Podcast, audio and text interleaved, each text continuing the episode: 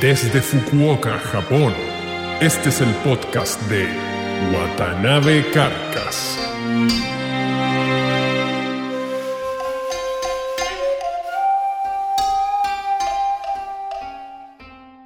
Hola amigos, bienvenidos al episodio número 20 del podcast de Watanabe Carcas. Este episodio será muy breve y la única finalidad de este episodio es eh, decir a la gente que estoy bien, a, mis familiares, a mis amigos, a mis conocidos, a la gente que ha tratado de contactarse conmigo, eh, que estoy en perfectas condiciones, que afortunadamente el lugar donde yo vivo es en la parte norte de la isla de Kyushu, que queda al sur de Japón, es uno de los lugares menos sísmicos de todo Japón y el impacto, por lo menos a nivel telúrico, por esta zona fue bajísimo. No hubo riesgo de tsunami ni nada perturbado mayormente la tranquilidad del diario vivir. Claro, el impacto psicológico que ha tenido ha sido devastador para todos los que vivimos en este hermoso país. Y bueno, básicamente eso. Les quiero dar las gracias a toda la gente. Me han llegado docenas de mails, sobre todo de mis amigos, pero gratamente de gente seguidora del podcast que no tenemos mayor relación más allá de la que hemos entablado a través de un diálogo digital por este medio, que ya bien dije es el podcast. Y muchas gracias insisto, las decenas de mails que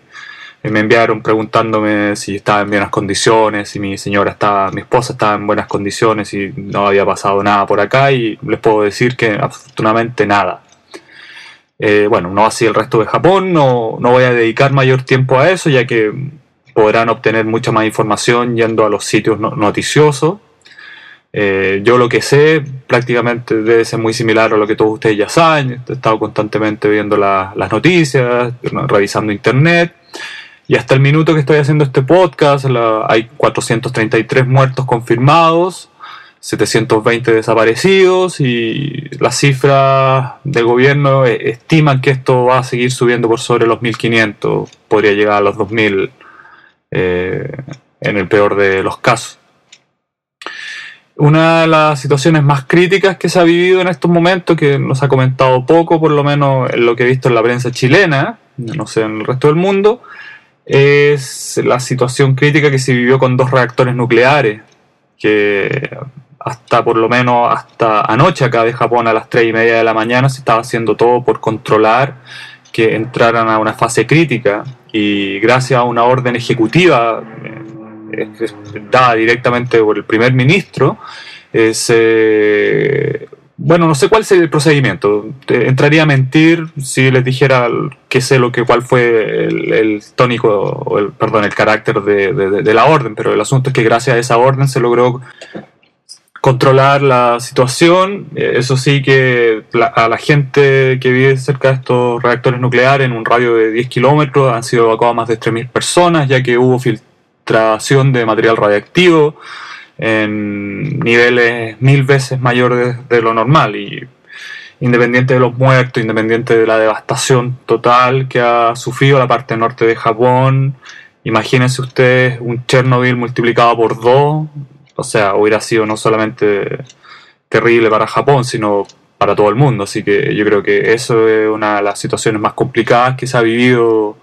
en estos momentos. Yo creo que la prensa acá en Japón, bueno, si bien le ha dado cobertura, tampoco lo ha hecho en, forma tan,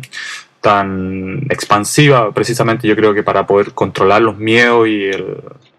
el, que la gente ha tenido. Me imagino que todos han visto las imágenes, en realidad ha sido espantoso. Eh,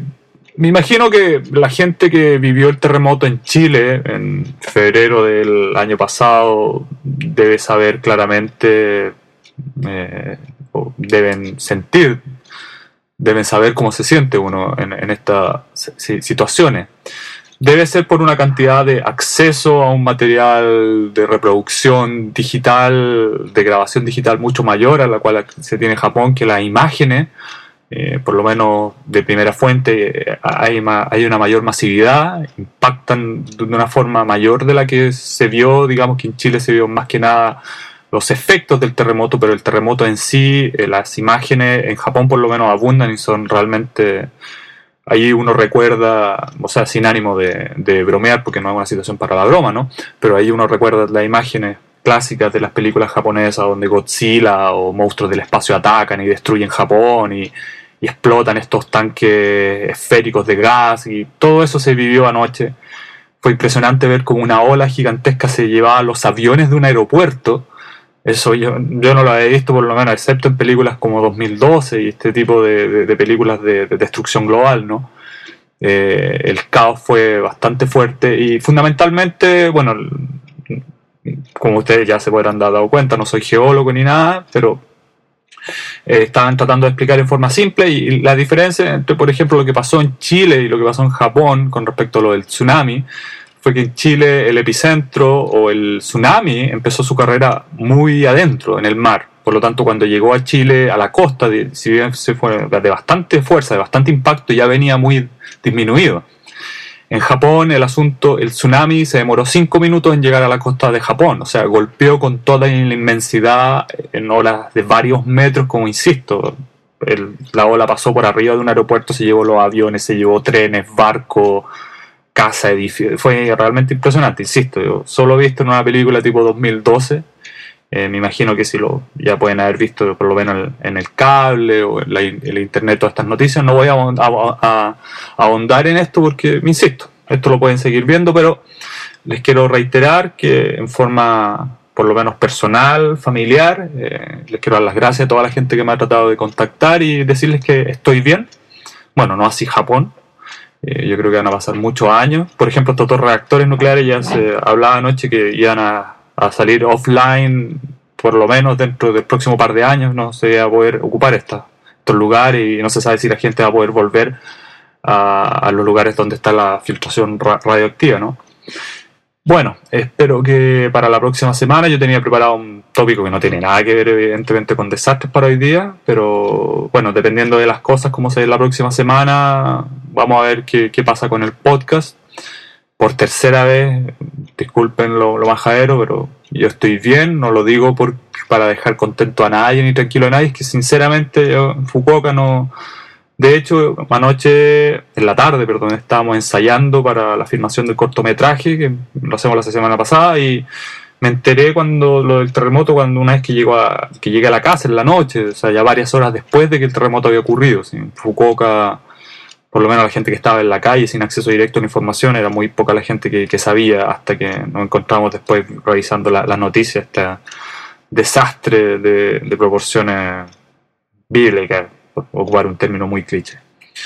Bueno, eh, les doy las gracias nuevamente, porque todos mis amigos, todos mis conocidos, la gente que se ha preocupado por mí, que, se queden tranquilos, que no ha pasado nada. Y si hubiera pasado algo, les le, le diría completamente. De hecho, como anécdota, me, me, llamaron de un canal de televisión anoche de, de, Chile si podía dar unos comentarios en el noticiero central, dar mi experiencia. Yo les dije que lamentablemente no, o sea, en términos no, no, noticiosos, ¿no? Afortunadamente en términos personales, no, no vivo cerca del terremoto y la información, al acceso que tengo es prácticamente lo mismo que ellos podían haber visto a través de internet, así que no, no pude comentar mucho de eso. Eh, espero que nos eh, podamos encontrar la próxima semana bajo condiciones más normales o medianamente normales. Esto va a pasar varios años antes que Japón se recupere de lo que vivió anoche, ayer, y lo que ha seguido viviendo durante toda esta hora, donde han habido réplicas y la cifra de muertos y desaparecidos sigue subiendo y la devastación en términos de infraestructura eh, impresionante. Uno podría esperar que un país tan desarrollado súper desarrollado como Japón se hubiera mantenido de una forma mucho más incólume con respecto a lo que pasó, pero bueno, terremoto 8.9 en la escala de Richter, o sea, la escala de Marcali me, imagino que se disparó ya, no, no, no, no me atrevo a dar números, pero bueno, eh, espero que nos encontremos en una mejor ocasión y bueno, que estén bien, cuídense, chao, chao.